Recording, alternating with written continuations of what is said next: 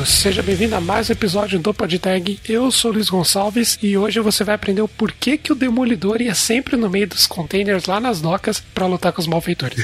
Não, brincadeira, hoje a gente vai falar de Kubernetes e o Kubernetes, enfim, nós vamos aprender hoje e eu não vou, obviamente, estar falando sozinho sobre isso. Estamos aqui com mais dois queridos hosts. Então hoje estamos aí com o querido Classes Martin Koski. E aí, Classes? Bom dia. E aí, Luiz, bom dia, boa tarde, boa noite para quem tá ouvindo, né? Hoje a gente vai falar sobre uma ferramenta que compartilha do meu trauma com nomes complicados, né, cara? Então, ah, é. vamos lá.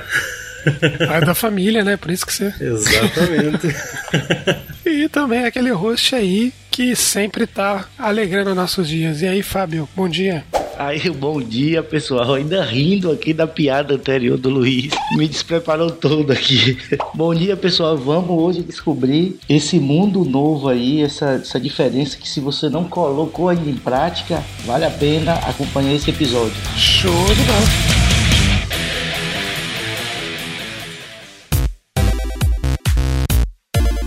Episódio, recados rápidos. Primeiro, entre em nossa comunidade no Discord. Lá falamos não só de tecnologia, mas também de séries, games, tristezas e alegrias da vida. Para entrar, acesse o site do podtag.com.br e clique no botão Comunidade lá no menu. Não se esqueça que o Podtag é um podcast apoiado pela Impulso Network, a plataforma e comunidade de tecnologia que mais cresce no Brasil. E tem novidades legais chegando para essa semana, né, Ana?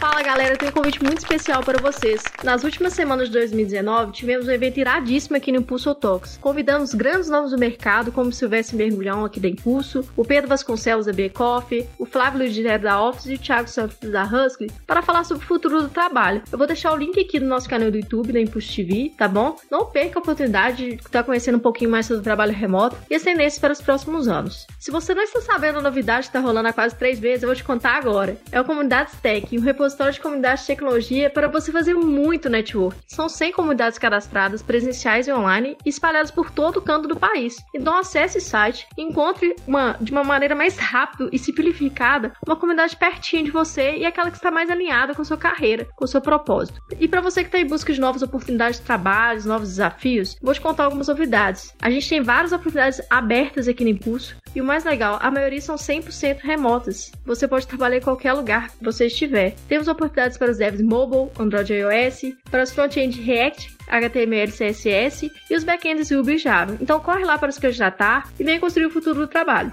Então, acesse a comunidade pelo link na descrição e junte-se a mais de 20 mil pessoas interessadas em tecnologia.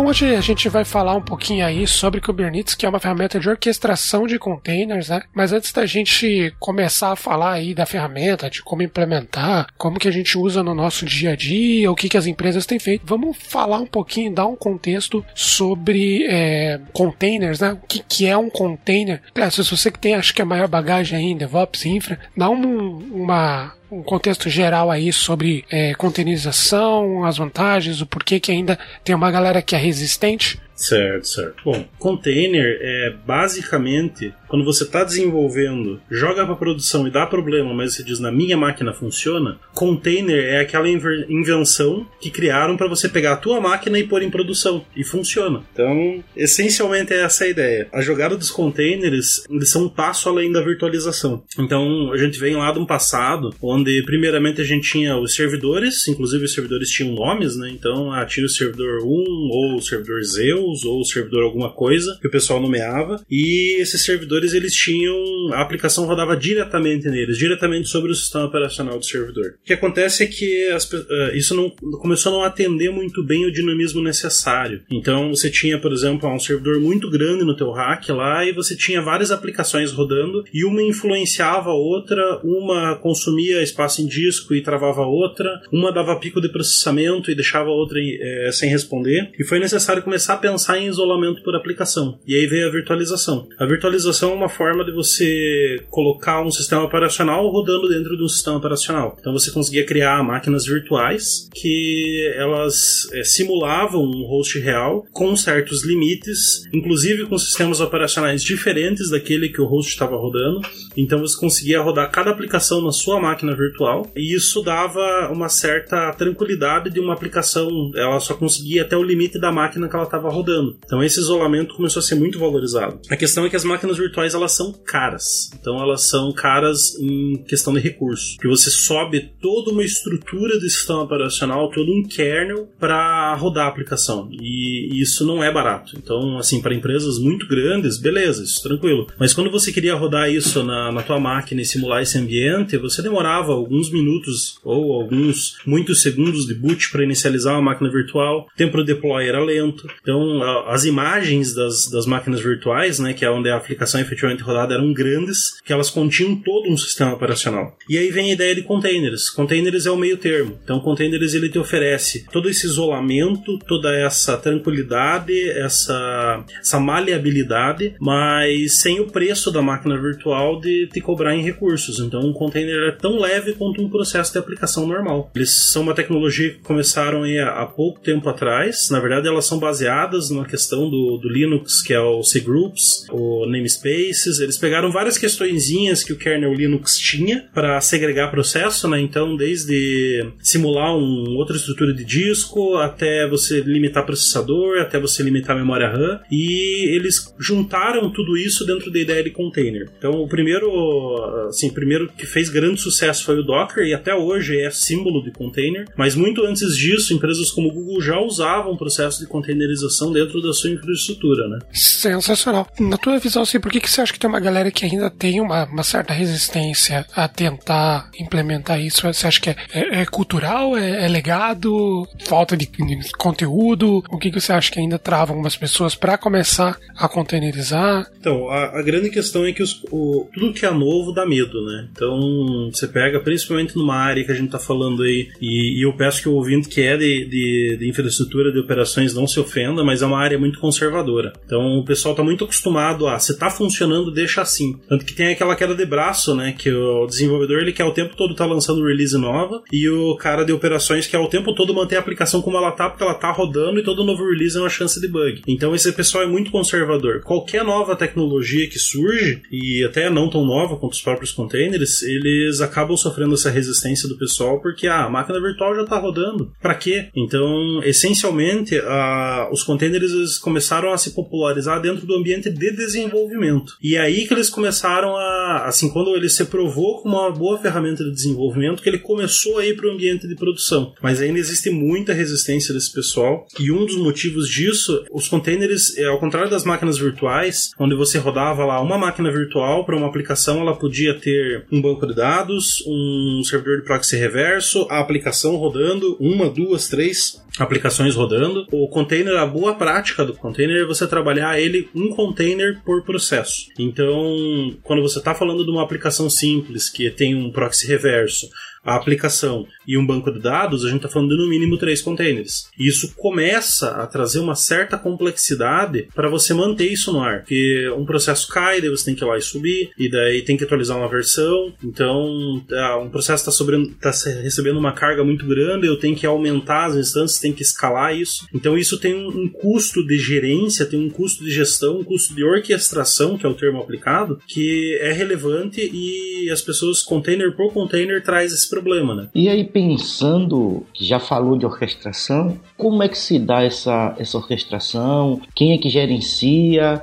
Como é que funciona necessariamente essa orquestração? Então, a, a, orquestração em containers, ela é basicamente isso que eu acabei de falar, que são as dificuldades, é o que um software de orquestração traz. Então, olhando para esse ambiente onde os containers começaram a subir para produção e dentro de um cenário onde muitas grandes empresas começaram a adotar o modelo de microserviços, então nós temos containers a rodo. A gente fala aí, por exemplo, de um Google que sobe 2 bilhões de containers por semana, é, novos containers, né? Então, aí fica inviável você gerenciar isso na mão. E a orquestração entra como a grande questão para tornar humanamente possível gerenciar isso. São softwares que são especializados em orquestrar os containers dos nossos softwares. E aí é, tem inclusive uma, um, um período, no, um ponto no tempo anterior, que existiam várias ferramentas de orquestração e todas elas tinham um market share igual. Então aí a gente está falando de é, Apache Mesos, que é uma ferramenta complexa, mas robusta. A gente está falando do Docker Swarm, que foi uma iniciativa da própria Docker, olhando para a popularidade do produto deles de tentar fornecer uma solução de, de orquestração. A gente está falando também de orquestração de cloud providers, como o Amazon ECS, que é o container service deles. Tem não voltado para containers, mas você tem estruturas semelhantes também na, na Heroku. É, são os PAS, né? O OpenShift também teve um tempo de, de containers. Então essas ferramentas elas surgiram no momento onde a orquestração se tornou uma grande demanda e todas elas se popularizaram meio que ao mesmo tempo, com uma diferença de alguns meses entre uma e outra. Mas a grande questão é que esse cenário mudou. Então, hoje, a nível de orquestração, a gente tem uma, uma grande verdade que Kubernetes é essencialmente a maior, a maior e mais usada ferramenta de orquestração do mundo e ela só tem crescido. E aí entra uma questão interessante, porque inclusive tem a afirmação de que o Kubernetes é o novo Linux. Né? Então, ele é uma plataforma onde as grandes aplicações de nuvem, as grandes aplicações corporativas são construídas para rodar. Ele vai se tornar basicamente a, a estrutura fundamental para a criação de qualquer aplicação que queira funcionar em nuvem, né? Até compartilhando uma gafe que, a gente, que, eu, que eu cometi antes na, na gravação, né? Que eu comentei com o Kubernetes, ele tá. Ele é mantido pela, pela Amazon, né? Eu falei, ah, foi criado pela Amazon. Daí o Clécius me corrigiu, não, não foi. Então, se você puder dar um contexto um pouco aí na, na parte do negócio, né? Na parte do business, quem tem mantido, que organizações têm, têm utilizado aí as ferramentas de, de Kubernetes, Kubernetes, né? Uh, dá, um, dá um contexto de mercado também, se for possível. Certo. Não, legal. O, o Kubernetes ele surgiu como uma ferramenta que nasceu dentro do Google. Então,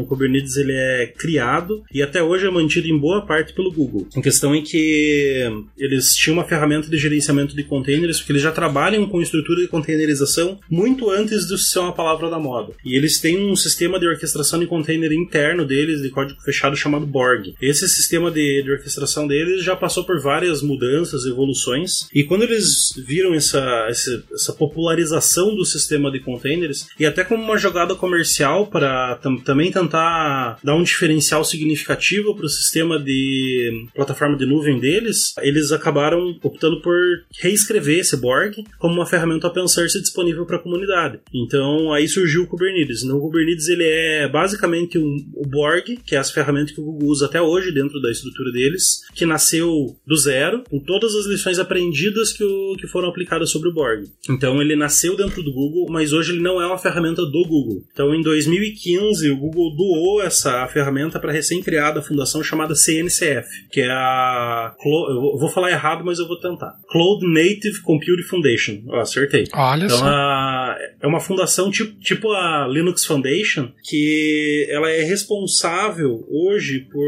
Ela é a grande mãe do Kubernetes e ela também é a grande mãe de grandes projetos como Istio, é, Envoy. Então tem vários projetos hoje que são a base para grandes aplicações de nuvem que estão na mão da CNCF. E, nas, e a CNCF nasceu para como uma grande organização que ia cuidar dessas aplicações cloud native, né? Que é o grande foco do, do Kubernetes. Então, o Kubernetes ele foi doado para essa fundação. Até hoje o Google mantém muito o Kubernetes, mas hoje ele também tem como a, a segunda maior contribuidora é a Red Hat. Tem inúmeras outras empresas que mantêm. Por isso que a gente diz que ele é o novo Linux, porque hoje ele é uma plataforma de código aberto sem dono que está virando padrão mundial para implantação de aplicações em nuvem. Então ele já não tem mais aquele problema dele ser de uma empresa. Tanto que nasceu no Google, mas hoje você consegue usar Kubernetes como serviço dentro da Amazon, dentro da Azure, dentro do, da DigitalOcean. Todos os serviços de nuvem provêm é, mais cedo ou mais tarde. Agora todos eles já estão provendo um serviço de Kubernetes gerenciado. Né? Sensacional, pô, é um contexto. É, é isso que eu, eu, gosto muito quando uma ferramenta ela passa na mão de grandes players, é porque tende a ser uma ferramenta que sempre tem. É, primeiro tem uma baita visibilidade no mercado, né? Mas é, sempre passa por um refinamento muito legal aí. Então isso é uma, uma grande, grande vantagem, né? Sim. Trazendo mais um pouquinho ainda sobre, sobre sobre orquestração especificamente, né? O que que, o que que a pessoa precisa entender de contexto antes dela começar a implementar o Kubernetes de fato? Tem mais uma coisa que você vê assim, tipo, putz, a pessoa precisa ter um, um contexto de, de, de, uma ferramenta específica ou de um modelo específico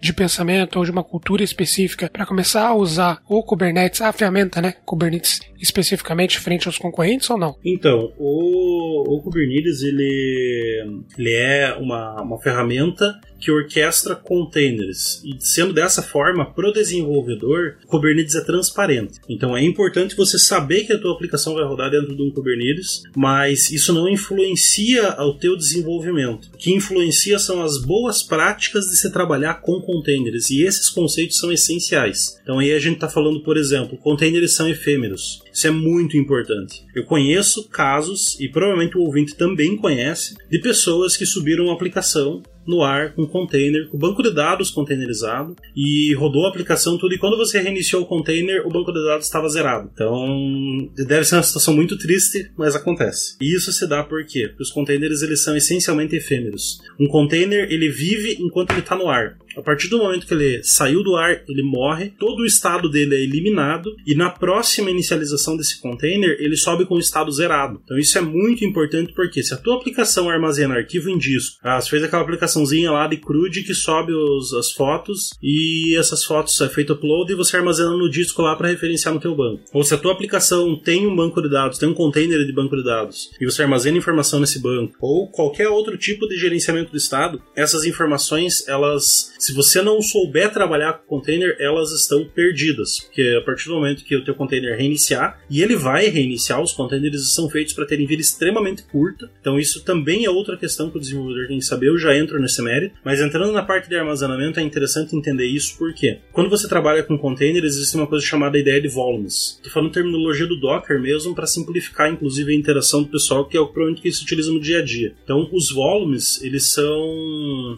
uma forma de você tornar tornar persistente uma alteração dentro do container. Então eu tenho a minha aplicação, ela grava dentro do, do diretório barra data. Tudo que eu gravar dentro do meu diretório barra data vai ser perdido quando o container reiniciar. Mas eu posso, no momento de inicialização do container, quando eu estou configurando ele para subir, seja na linha de comando do Docker ou no arquivo YAML do, do Kubernetes, que eu já entro no mérito do, do que é o arquivo YAML, é, eu posso referenciar que agora a pasta barra data está atrelada ao volume. Então toda vez que eu reiniciar, o volume persiste entre reinícios e o dado não é perdido. Isso requer muita atenção do desenvolvedor. Outra questão também é a respeito da própria questão da, da vida curta do container. Então se você tem uma aplicação que demora 5 minutos para inicializar, ela provavelmente não está otimizada para rodar dentro de um container. Porque é, isso que eu estou falando do, do, meu mundo lá da, das aplicações Java, né? A gente tinha grandes servidores de aplicação que inicializavam, demoravam aí 10, 15 minutos para inicializar. O problema é que assim, o Kubernetes ele ele está orquestrando. Então, digamos assim, eu tenho dois nós, tenho dois servidores. A nomenclatura do Kubernetes para servidor é nó. Então eu tenho dois nós e o meu container está rodando em algum lugar dentro desses dois servidores. Acontece que de repente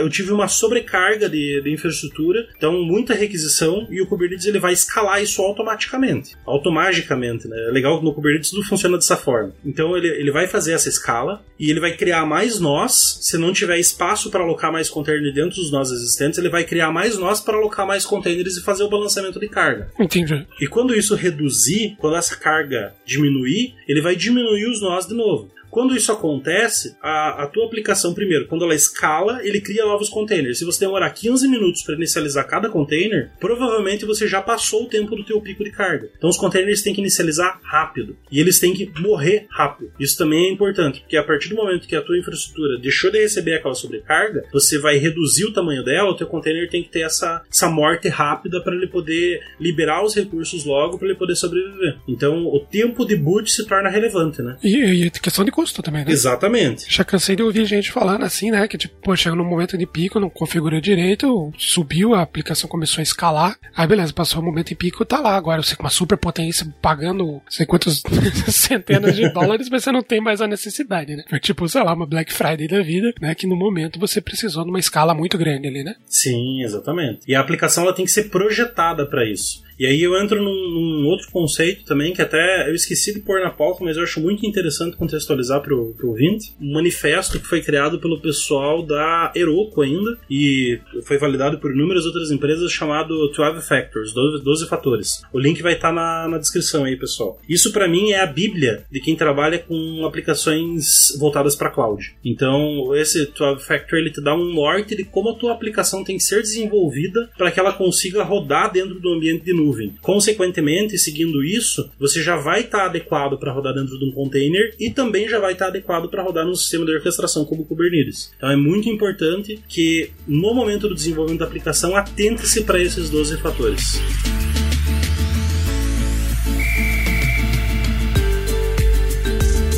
Avançando um pouquinho aqui na pauta, a gente né, deu um contexto sobre o que é container, o que é orquestração, até um pouco aí do histórico né, do Kubernetes, que é o tema principal de hoje. Falando agora um pouco mais tecnicamente, o que, que é o Kubernetes de fato? Né, você apresentou, você comentou algumas ferramentas semelhantes, alguns concorrentes, né, deu um contexto aí por que, que é legal usar, mas qual que é a parada, assim, o que, que é o Kubernetes? Legal. O Kubernetes hoje ele é basicamente o que a gente chama de middleware. Então ele é aquela, aquele meio de campo para qualquer aplicação em nuvem que queira rodar isso de forma escalável. Então vamos lá. Por que, que isso é importante? Primeiro, ele é uma estrutura que te permite trabalhar em ambiente multi-cloud. Então, como ele tem essa abstração de nós, o Kubernetes ele é basicamente um grande conjunto de abstrações. É, ele tem, por exemplo, a abstração de nó. Então, você pode ter um nó dentro do teu cluster Kubernetes, que está rodando dentro do Google, você pode ter outro que está rodando dentro da Amazon, outro que está rodando dentro do Azure e mais um que está rodando dentro do teu ambiente de produção legado dentro da empresa ou dentro do ambiente bare metal que você precisa de disponibilidade, mas que essencialmente ele consegue balancear e tornar transparente aonde tua aplicação está rodando. Ele consegue criar toda uma estrutura de isolamento de rede entre essas aplicações, então você consegue definir o que é tráfego intra-cluster. Então, por exemplo, a minha aplicação comunicando com o meu banco de dados, então, tudo que for intra-cluster eu consigo gerenciar e eu também consigo gerenciar o tráfego extra-cluster. Então, chegou uma requisição dentro da, da do, do, meu IP do Google, essa requisição ela interage com o container que está no Google, isso manda uma message para um container que está rodando na Amazon e também loga dentro do meu container que está rodando dentro da, da minha infraestrutura bare metal.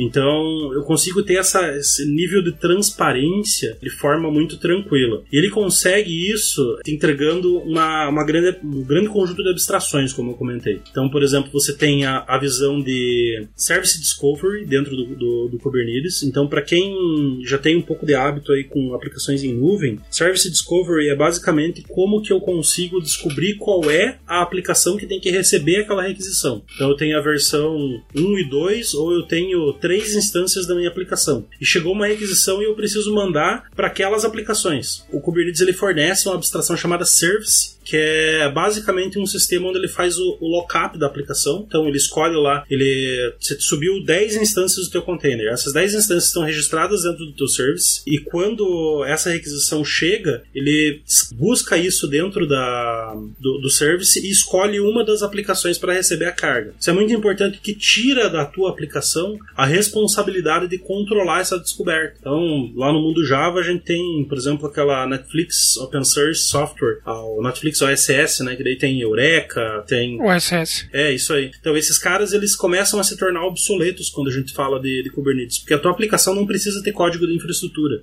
Para a tua aplicação isso fica transparente. Então isso fica, fica muito legal assim de você poder trabalhar. E é legal que o Kubernetes ele te traz todo esse conjunto de abstração também, por exemplo, para os teus deploys. Então você executou um deployment lá dentro, esse teu deployment ele define um pod, que é um conceito também do Kubernetes. Esse pod, ele, ele o pod pod, piadinha prática de, de Kubernetes, né? Pod ele, ele pode conter um ou mais containers, então normalmente ele contém apenas um. É, por exemplo, tem um deployment da minha aplicação de banco, tem um deployment da, da minha aplicação propriamente dito. E nesse deployment eu digo lá quantas instâncias eu quero que rode. Eu posso definir uma política de outscale, então quando chegar a 10% de CPU, de, de consumo de CPU, aumente as instâncias. Quando chegar a X% de memória, aumente. O limite de memória, tudo isso fica atrelado dentro do deployment e você consegue versionar isso como um arquivo. Aí entra um outro, um outro questão interessante que todo o Kubernetes ele é gerenciado, gerenciável, não gerenciado porque tem outras formas de você gerenciar ele também, mas ele é gerenciável por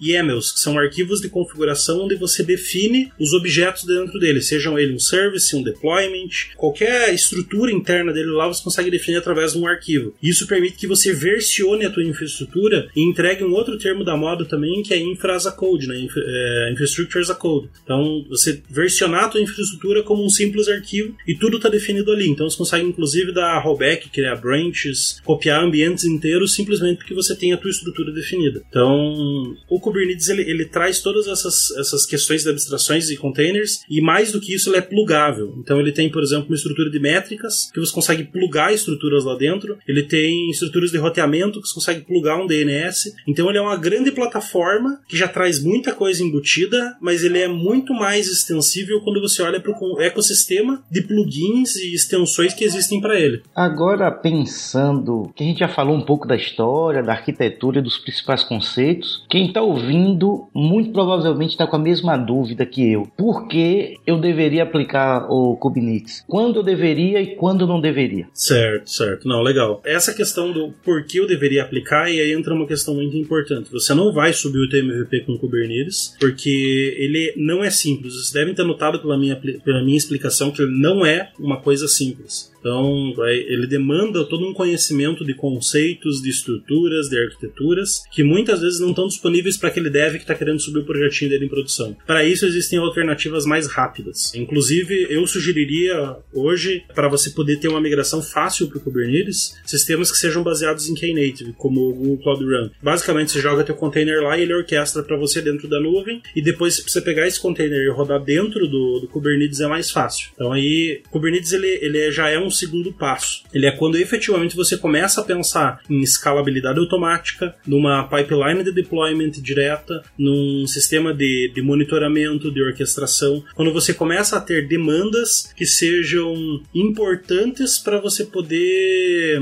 estruturar a tua aplicação, para você poder responder a tua aplicação da forma mais performática. Então, por que eu deveria usar o Kubernetes? Porque eu tenho um problema que ele resolve. Se você não tem um problema que ele resolve ainda, então olha para ele de uma forma meramente acadêmica e deixa para quando ele efetivamente começar a te incomodar. Você comentou, tá, não é uma aplicação para quem tá querendo fazer uma aplicação pequenininha ali, não é a solução perfeita, né? Para quem precisa, pô, escala, pensar em monitoramento, pensar em, enfim, né? Para aplicações um pouco maiores que exigem um pouco mais de controle, certo? Sim. Mas o, o contexto que a gente veio falando antes, de você já pensar em, em containerização, talvez até desenhar, né? Pensando, pô, lá na frente eu posso, eu posso acabar escalando isso. Você acha que é legal desde o começo já pensar nisso daí? Ou é tranquilo, não tranquilo, né? Mas é mais, mais interessante se você lá na frente, na hora que você sentir que vai ter escala, que vai precisar, né?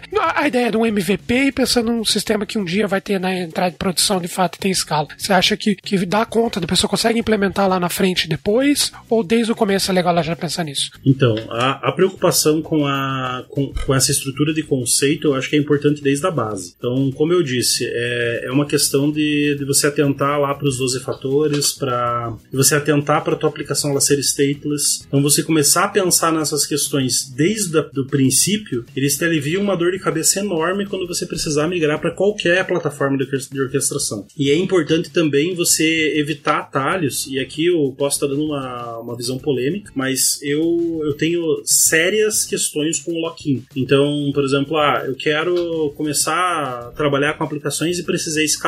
Ah, vou para um ECS. O ECS é uma, uma estrutura proprietária da, da Amazon. Eu sei que a Azure tem também, o, o Google tem o App Engine, se eu não me engano, que são PaaS que te entregam todo uma, uma, um sistema de orquestração a um custo mais baixo ou de uma forma mais simples, mas eles te cobram um preço de acoplamento. Então a tua aplicação ela começa a ficar acoplada ao teu provedor de nuvem. E aí essa falta de preocupação com o futuro pode te gerar problemas nesse futuro. Então, desde você estar tá usando rodando alguma API proprietária desses caras e ficar muito difícil você migrar para um Kubernetes depois, ou talvez o fato de você estar tá, tá rodando isso lá e simplesmente a, a tua aplicação ela tá com o ciclo de vida dela muito atrelado, muito acoplado a toda, toda a infraestrutura desse provedor. Então, a grande questão é, se você realmente quer ter uma aplicação que você tenha maleabilidade, independência de poder migrar de provedor de nuvem, que ninguém sabe como vai ser o futuro, ninguém sabe se Jeff Bezos vai acordar um dia de mau humor e vai duplicar o preço da Amazon, né? E quebrar meio mundo. então, para você se precaver disso, é muito importante você realmente pensar isso na base da aplicação. Então, você começa a pensar em aplicar conceitos desses 12 fatores, começa a aplicar conceitos dessa escalabilidade, de começar a pensar na tua aplicação como algo que tem que botar rápido, tem que ser contido em recursos, tem que ser eficiente, e já pensar isso de uma forma que você acabe não caindo nessas soluções fáceis, a não ser que seja efetivamente puramente MVP, né? Mas se você puder, não cair nesses caras é melhor. Como eu comentei, tem serviços hoje, como esse Cloud Run da, da, da Google, e acho que deve ter equivalente nos outros cloud providers também, que eles já te dão um gostinho de Kubernetes antes de você, de você trabalhar com ele propriamente dito. Então, em vez de você ter que subir todo um cluster lá, você já consegue ter um sistema de orquestração, de escalabilidade e tudo isso de forma serverless. Então, assim, você não, não se preocupa com o servidor que aquilo está rodando, você tem escalabilidade automática e migrar dessas plataformas de orquestração que são puramente baseadas em containers é muito mais fácil do que você migrar de uma aplicação que ou está rodando diretamente no Linux lá acoplado, eles têm duas partes do sistema que se comunicam por arquivo, por exemplo, que é uma coisa inviável de se fazer por container. Inviável não, mas é bem difícil. Uhum. É, ou você sair de uma solução proprietária de algum tipo de orquestração e acabar migrando para um Kubernetes. Então, realmente, você não precisa fazer usar o Kubernetes agora, mas pensar que você pode vir a precisar dele no futuro é uma decisão bem sábia se fazer no começo da aplicação. Show de bola. E nos casos, pensando num cenário diferente, tá? Eu tenho uma aplicação legal, a gente até faz uma, é, algum tipo de monitoramento, mas ainda não está usando né, Kubernetes. Você vê que é, é, muito complexo de você conseguir adaptar a tua aplicação para isso. Você comentou, né, pô, no começo né, do episódio, que você não precisa mexer na aplicação para usar Kubernetes. Né? A ideia é justamente você conseguir abstrair isso, né? Isso. Mas você vê que existe alguma, alguma algum empecilho de você conseguir migrar de uma forma mais tranquila para uma aplicação em Kubernetes ou, ou demanda algum esforço ainda aí que, que, o, que o ouvinte precisa estar atento? Não, na verdade, uma vez que você siga todas essas premissas, por exemplo, lá os 12 fatores, que você pensa na tua aplicação como algo efêmero, como algo que, que o disco não vai estar ali o tempo todo disponível e que ela tenha essa inicialização rápida, é muito fácil de você jogar isso para um cluster do, do Kubernetes. Essa é a beleza dos containers, né? Você tem toda uma, uma simplicidade para você poder tirar a tua aplicação de um lugar e jogar para outro. Agora, se a tua aplicação, por exemplo, a guarda a sessão, muito comum do pessoal que trabalha com aplicação web, ela tem uma aplicação lá, ela guarda a sessão. Se ela guarda a sessão, você já tem um problema, porque sessão é um tipo de estado, um estado mantido em memória. Se a tua aplicação ela pode morrer e ressuscitar várias vezes dentro do, do cluster, então isso significa que você vai estar tá perdendo esse estado constantemente, e isso vai impactar no uso do teu usuário. Então tem soluções para isso, como você trabalhar lá. E outro problema também é escala, né? Então você tem duas instâncias, o Kubernetes ele pode jogar uma requisição para uma e depois para outra. O problema é que assim, se a sessão do usuário está na instância A e de repente a próxima requisição dele vai para a instância B, a instância B não conhece e ele vai dar ele como não logado. Então você começa a ter que trabalhar com stick session, daí a tua aplicação já começa a estar tá muito acoplada à, à ideia de manter estado. Então se você não tem esse tipo de problema, se você não tem essa questão de reter estado, você já pensou nisso, a migração é muito fácil. Mas agora, se você já tem uma aplicação que trabalha com isso, aí você tem que começar a pensar em tornar ela e cada vez mais alinhar ela com, com esses princípios de tornar ela stateful, inicializando rápido. Eu tenho um caso, por exemplo, em produção hoje que a gente migrou uma aplicação JSF para lá. Então é, é, é, uma questão que, assim, uma aplicação JSF extremamente pesada, lenta para inicializar, mas que foi migrada para dentro de, um, de, uma, de, uma, estrutura de, de Kubernetes. Não coleto todos os valores. Hoje ela tem que ser stateful, ela retém estado. Eu não tenho uma escalabilidade tão boa. Você tem que trabalhar com um lugar de armazenamento, um lugar externo de armazenamento de sessão, mas já é possível coletar alguns valores. Você não vai coletar todos os, todas as vantagens, mas algumas você já vai estar usando. E pouco a pouco você vai migrando a aplicação. E na escala, né? Exatamente.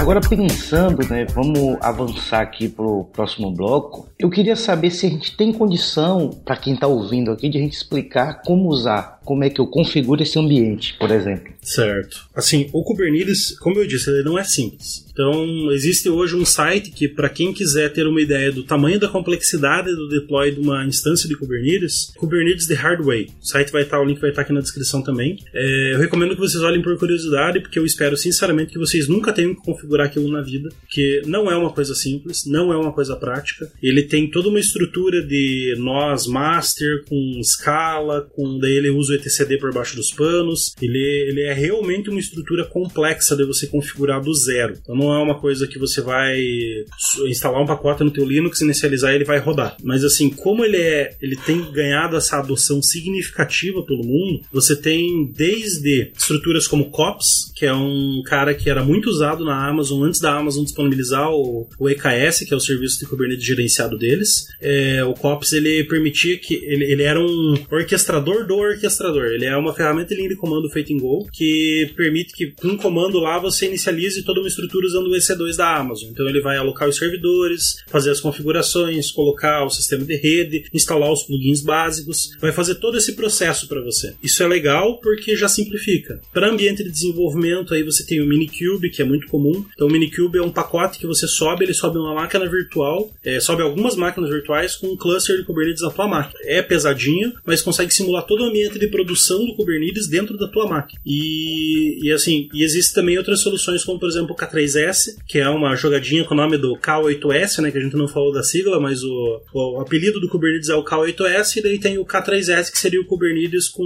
cinco valores a menos aí. O K3S ele é feito para rodar inclusive no Raspberry Pi, então você consegue criar um cluster de Raspberry Pi usando Kubernetes, usando o K3S, por exemplo. E esse cara ele já substitui, como o Kubernetes é inteiro plugável, né, então ele substitui o etcd lá, que é um cara enorme, complexo, caro no nível de memória, por SQLite para fazer a sincronização de informação entre clusters cluster. Então ele não vai te dar a mesma escala, mas para muitas aplicações isso roda bem. E aí você tem uma infinidade de, de, de ferramentas, estruturas, utilitários, tutoriais ensinando como você criar configurar usando a tua infraestrutura de servidor local. Uma que eu gosto muito para quem precisa usar Bare Metal, é, para quem precisa usar o servidor físico, né? Muitas empresas ainda sofrem, ainda sofrem desse mal, né? Ainda tem sua, sua infraestrutura de servidor físico, seja por custo, seja por legado. Existem alternativas de, de instalações gerenciadas como o Teresa, que é da hum, Magazine Luiza, se eu não me engano, ele é baseado em Kubernetes e ele é bem simples de ser instalado. E existe o OpenShift, que é da Red Hat, que até então era uma solução de PaaS, Platform as a Service, que era rodado somente em nuvem, e eles reescreveram o OpenShift na versão 3, escreveram ele inteiro para ele ser uma camada de PaaS sobre o Kubernetes. E assim, ele te dá um instalador via Ansible, para quem é da infraestrutura Ansible é, é, tipo usar o LS, né? Então é, é bem tranquilo, você tem os arquivos de configuração lá, você dá o Ansible install, ele vai te fazer algumas perguntinhas lá e você vai poder rodar. Você já consegue subir um cluster, e é legal que o OpenShift ele te entrega, como você está no Bare Metal, né? Provavelmente você não tem acesso a toda a gama de serviços servidores que.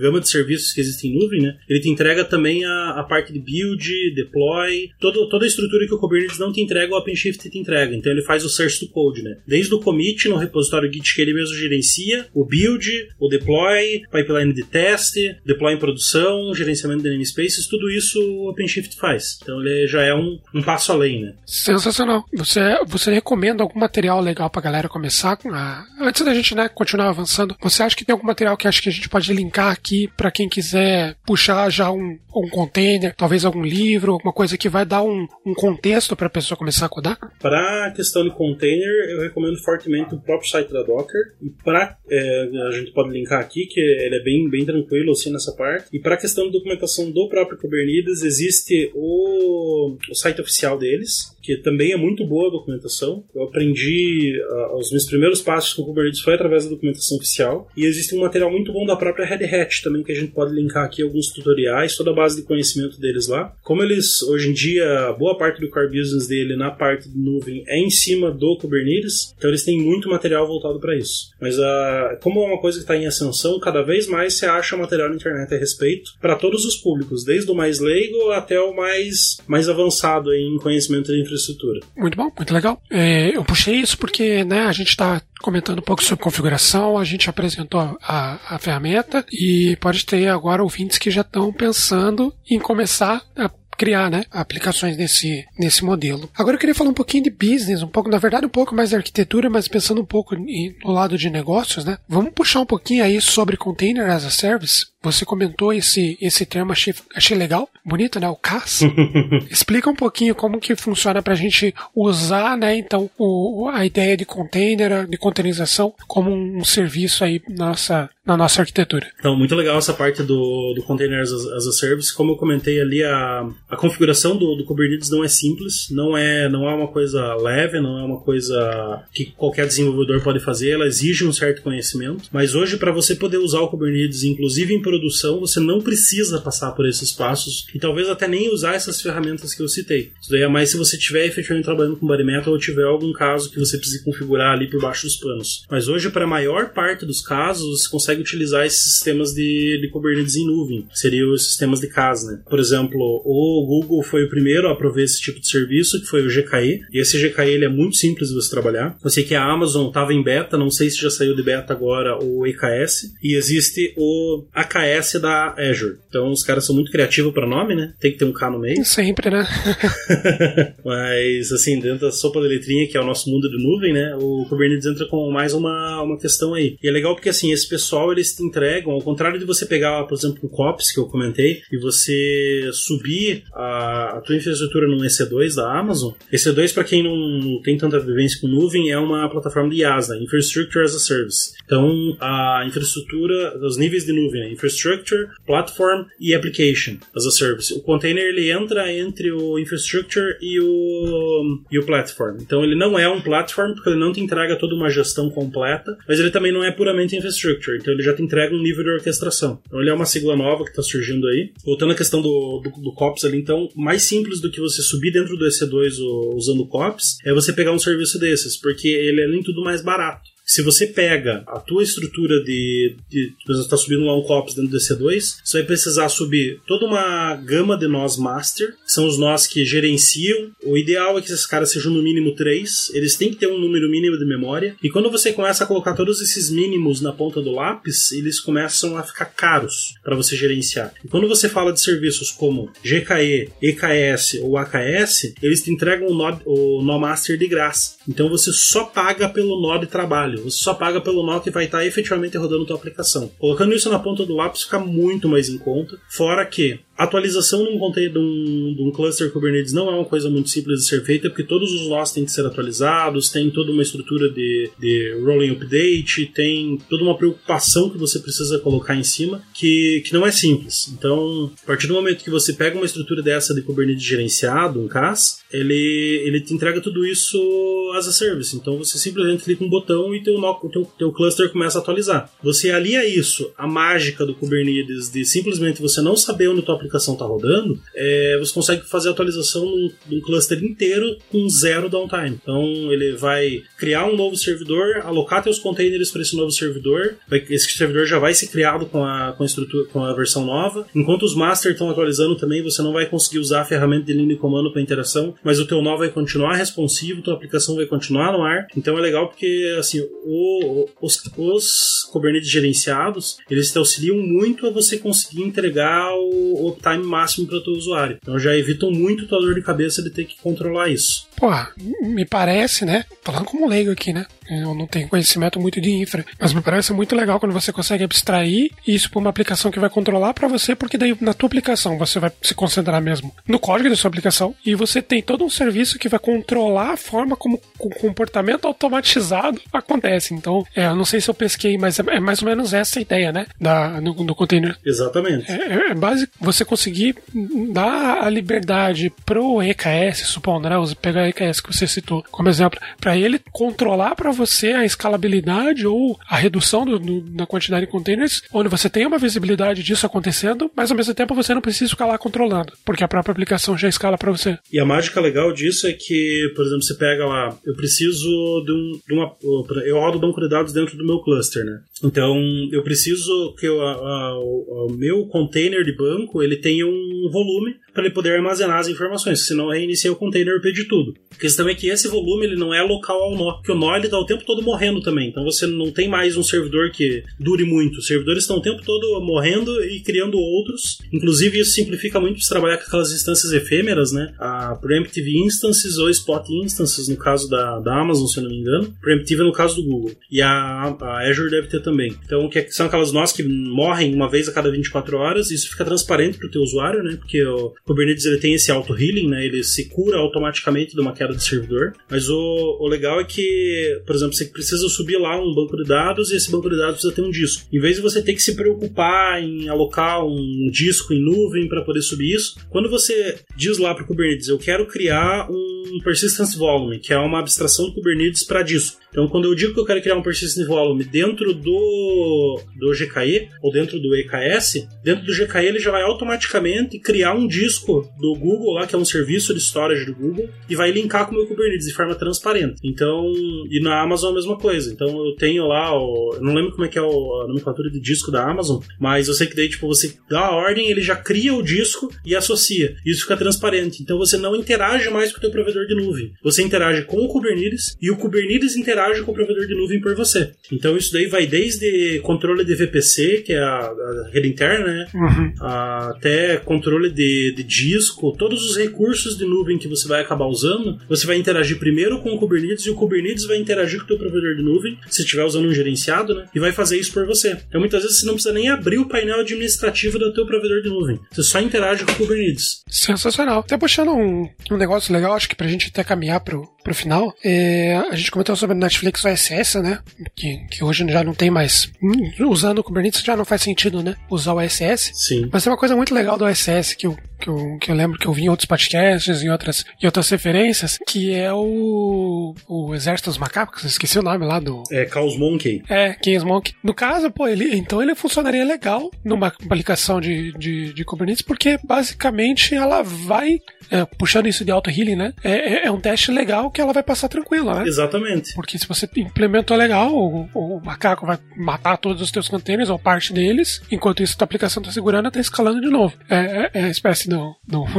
como se fosse um antibiótico, né? Você está matando uma parte, mas os vírus estão espalhando pro, pro, pro outro, né? Pra, pra, outra parte do corpo. Pô, muito legal, cara. É sensacional. O, e, é, e é legal, assim, porque essa pegada do, do auto-healing, ela, ela fica muito, muito evidente quando você tem. Que assim, hardware falha, né? A gente sabe. Ah, para nós, que meras mortais aí, que trabalhamos com clusters pequenos ou com carga de dados pequena, a gente não vê isso acontecer. A gente até acredita que o hardware é confiável. Mas quando você olha para a escala, por exemplo, de um Google ou de uma Amazon no data center dos caras lá, eles trocam algumas centenas de discos por dia, porque os discos estão queimando. Imagina teu HD queimando e você perdendo suas informações, né? Então, teu, teu servidor caindo porque de repente queimou, fritou um processador. Então isso acontece, o provedor de nuvem já te alerta isso no contrato. Se você trabalha com, uma, com um sistema que já faz o auto-healing, isso fica transparente para você. Você nem se preocupa mais aonde que o teu container está rodando. Você tem 20 nós rodando, você não sabe em qual nó o container está. Você até consegue pegar essa informação, mas ela não tem utilidade. Porque daqui a pouco o Kubernetes vai pegar o teu pod e vai jogar para outra para outro nó. Isso vai funcionar de forma totalmente transparente para o desenvolvedor, né? É o sonho, né? É, quando a gente fala de nuvem, a primeira coisa que todo mundo começou a pensar quando começou a surgir a nuvem era a escalabilidade automática. E é uma coisa que é muito difícil você obter na nuvem sem usar um serviço proprietário. E o Kubernetes trouxe isso como uma realidade agora, né?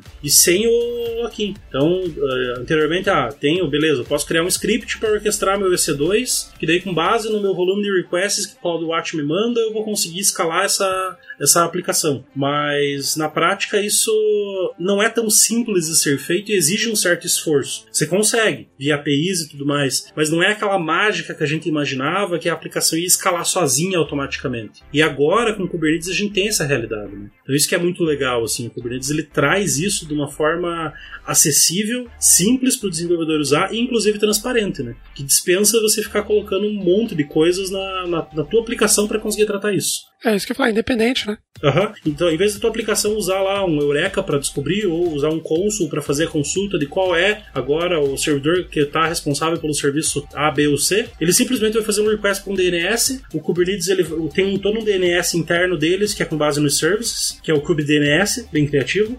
É, e ele vai, quando você fizer o request para aquele DNS, ele já vai cair numa instância daquela. E se aquela instância morrer, o próximo request vai cair na outra instância. Então é tudo muito transparente, tudo muito simples, tudo funciona muito bem quando o cluster está no ar. É, inclusive, assim, bate aquele medo, sabe? Que você não precisa mais meter a mão no server, você não consegue mais logar via SSH no server, né? Só isso daí já, já dá um certo receio para quem está acostumado com gestão de infraestrutura, né? Show de bola. Cara, acho que a gente chegou num, num, ponto legal do episódio aqui que trouxe bastante conhecimento. E eu espero que os ouvintes. Eu, eu não gosto muito de trabalhar com, com, com infra, eu não gosto de trabalhar muito com container. Inclusive, é, assumo que meu conhecimento é limitado. Mas, pô, eu fiquei com vontade de testar, colocar algumas aplicações que eu tenho hoje que eu preciso de escala e testar e começar a utilizar. Espero que pro ouvinte também tenha sido um, um episódio que tenha trazido um contexto legal para começar. E se você já acorda, já acorda não, se você já utiliza Kubernetes aí, comenta aqui no agregador que você está utilizando, o Castbox, ou nas nossas redes sociais, Instagram. Conta pra gente como tem sido a sua experiência utilizando isso. Se você conhece outras ferramentas ou outros conteúdos também relacionados que podem agregar aí para outros ouvintes, compartilhe com a gente que a gente coloca lá no post também. E, pô, valeuzão aí. Acho que, Clécio, isso foi uma aula mesmo. Valeu. E é isso aí. Agora eu vou. Ainda vou tentar descobrir por que, que o Demolidor sempre leva a galera lá pros, pras dockers, né? pra, pra aquelas cenas de ação maneiras lá. Não, foi uma aula excelente. Quem quem estava na posição zero, como é meu caso, conseguiu andar um pouco, saber que existe e onde procurar, inclusive a pessoa que pode tirar dúvidas, né? É, olha só, consultoria gratuita. Não, legal. É, assim, eu espero que o, que o ouvinte, assim como eu, compartilhe a esperança de um dia descobrir como é que você pronuncia certo, né? E cada vídeo, cada coisa que você vai ver, o pessoal fala de um jeito. É Kubernetes, é Kubernetes, Kubernetes, K8S, e entre uma variedade infinita, de, de, nomes aí que o pessoal dá pra, pra parada. Tem uma curiosidade para deixar pro, pro final pro pessoal aí, não sei se você sabe o que, que significa Kubernetes. Hum, não faço ideia. Não, não sei. Pois é, é bem curioso, é uma palavra em grego para timoneiro, por isso que o símbolo dele é um timão, que basicamente ele é o cara que pilota a tua aplicação ali, é timoneiro, piloto do navio, né? Então é uma palavra em grego para isso, é originário da palavra em grego, né? Por isso que é esse nome bizarro aí que o, que o Google deu, que o pessoal até abrevia para K8S, mas vale a referência aí, né? K8, é, sempre tem a falar, tô codando, codando não, né? Tô implementando K8 aqui. Uhum. Engraçado. então, ouvinte, muito obrigado por ter nos acompanhado até aqui, não esqueça de comentar, não esqueça de nos avaliar lá no iTunes, 5 estrelas, compartilhe com seus amigos, compartilhe aí também nas suas redes o PodTag, traga sugestões de temas. Espero que essa temporada esteja sendo legal para você, porque pra gente tá sendo muito maneiro. Nos vemos no próximo episódio. Tag abraços. Tchau.